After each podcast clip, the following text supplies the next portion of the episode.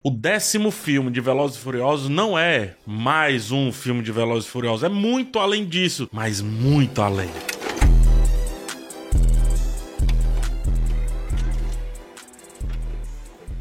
Obviamente, Vin Diesel está de volta, todo mundo está de volta, mas agora a gente tem a direção do Louis Leterrier, né? Que fez Hulk, que fez Carga Explosiva. Ah, ele fez o fantástico Truque de Mestre e tudo mais, né? Então, assim, como todos os filmes vinham sendo, assim, de Velozes Furiosos, eles dão a ideia de trazer o time, né? A família de volta à tona. Criam lá uma desculpinha, uma missão, e o filme começa. Beleza. É, até aí, há uma previsão de ter um filme. Porque, por incrível que pareça, o roteiro ele termina com mais ou menos 15 a 20 minutos, eu diria, sendo generoso. Depois, não tem mais filme. Não tem. Por isso que eu tô dizendo que ele vai muito além dos filmes anteriores. Porque os filmes anteriores, eles ainda tinham filme, mas o que Velozes e Furiosos está fazendo aqui é criar um novo tipo de cinema onde você definitivamente não precisa do filme. Você pega todas as cenas, joga na tela e espera para ver o que acontece. De novo, não tem filme. Eu posso trazer teóricos aqui para dizer que o filme nasce no roteiro, posso trazer outros para dizer que o filme nasce na montagem, mas esse filme ele não nasceu, ele nunca existiu. O que está acontecendo na nossa frente é um apanhado de cenas que de longe, muito longe, talvez Plutão por ali, a gente conseguiu dizer, é, filmaram algo, colocaram o título de Velozes e Furiosos 10 e jogaram na tela aí para qualquer pessoa que queira ver. E aí você me pergunta, PH, o que é que você tá fazendo aqui então? Eu também não faço a mínima ideia o que eu tô fazendo aqui, cara, porque o objeto central do crítico é o filme. E se não tem filme, eu faço o quê? Brincadeiras à parte, preste atenção. Esse lance aí de não ter roteiro, a gente já viu no 9, isso aí é bem tranquilo, né? Só que o nono filme, ele foi um fruto da pandemia. Esse daqui, ele é um fruto do nono, ou seja, filho do filho, né? Família, né, gente? A gente sabe como é que funciona. Aí o que é que eles fazem aqui? Eles separam todo mundo, o Vin Diesel vai fazer o filme só dele, os eles pegam as minorias e juntam, é, os três negros e, o, e o asiático, eles juntam as minorias que vai fazer outro filme. As meninas vão fazer outro filme A menina vão fazer outro filme. Tá lá no Alasca, assim, lá longe, assim. E aí, cada um fazendo um filme, ele diz, cara, e se em algum momento a gente fizer menção a se encontrar, tá ligado? E aí, meio que o filme, o filme, ele vai começando a existir, né? Bom, temos o vilão, que é o Jason Momoa. O Vin Diesel levando a sério o filme, levando, mas levando a sério assim, o coração na ponta da atuação, assim, levando a sério, sério, né? Cadenciado, assim, a voz dele. Tem uma frase é, eu, eu, acho que são as últimas linhas do roteiro, uma frase linda sobre medo, né? Assim, super clichê, mas ainda é uma frase que foi escrita por alguém. E aí tem o vilão, que já que ele não pertence àquele filme, nem esse, nem aquele lá, acho que chegaram pro Jason Momoa e disseram assim: Jason, faz um monte de coisa nesse fundo verde aqui, se movimenta. Uma hora a gente vai falar de balé. É, sim, o filme fala sobre balé. Noutra a gente vai pintar as unhas de pessoas mortas. E você dá pro seu personagem, assim, a vibe que você quiser. Mas aí ele pergunta assim: eu posso fazer um personagem um pouco mais assim, uh, caricato dos anos 90? Quando a gente quer um vilão assim, bem do mal, sabe? A gente pode pegar uma, um estereótipo. A gente pode pegar um estereótipo e usar a nosso favor? Pode.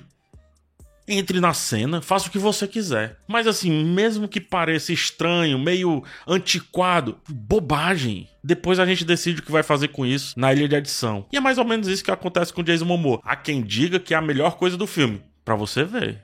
Para você ver, porque a melhor coisa do filme ainda é um antifilme. É um ator extremamente caricato, pulando, saltitando. E ele foi a única pessoa que entendeu o filme, cara. Ele foi a única pessoa que entendeu que está no filme de comédia.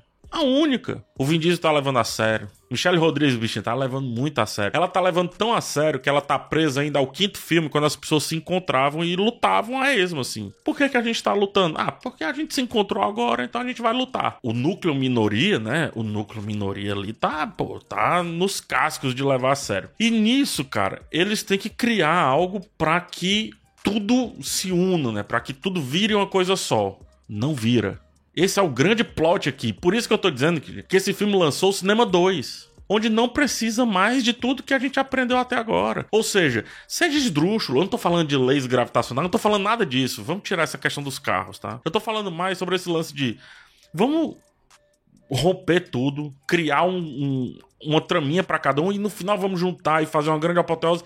Nem isso, porque, repito, não é o cinema que a gente estava acostumado até agora. É o novo cinema.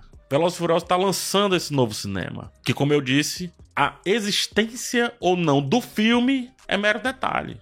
Meríssimo detalhe, assim. É uma bobagem. É bom a gente até não se apegar tanto a isso, para não achar que fomos ao cinema atrás de um filme, né? Quando na verdade era só o Vin Diesel passeando de um lado pro outro em cenas que não fazem o menor sentido. Gente, são no mínimo 10 cenas que não fazem o menor sentido. De novo, eu não tô falando carro voar. Isso aí faz muito sentido. Muito. Pra mim faz sentido. Eu tô falando dentro ali dos contextos normais do ser humano, não faz nenhum sentido. Dois personagens resolvem lutar e um termina batendo a mão, subindo pó. Esses personagens não deviam nem estar tá lutando, porque não tem nem motivo, não existia nenhum motivo, nenhum, nenhum motivo. Três, quatro cenas depois, eles estão falando como se essa outra cena não tivesse existido, cara. Perceba, a capacidade de não ser um filme é tão grande que os próprios atores, eles não assistiram o filme.